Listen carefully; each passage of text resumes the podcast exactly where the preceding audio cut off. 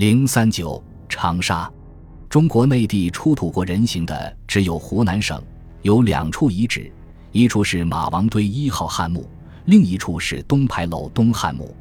非常巧合的是，他们都是在长沙市。马王堆，我将在下文讲到。这里先提一下东牌楼。二零零四年四月至六月，长沙市文物考古研究所对位于市中心东牌楼的古井群进行了考古发掘。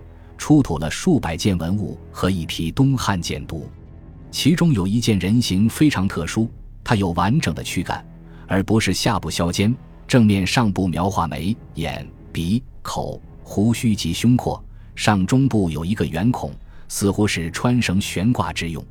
更为奇特的是，下部和背面写满文字，内容是死者秦超呈送给道巫世界的一封文书。由于这件人形出土地点。形制和文字内容都非常特殊和复杂，和本文所讲的很不相同，因此我准备今后再另外详细探讨。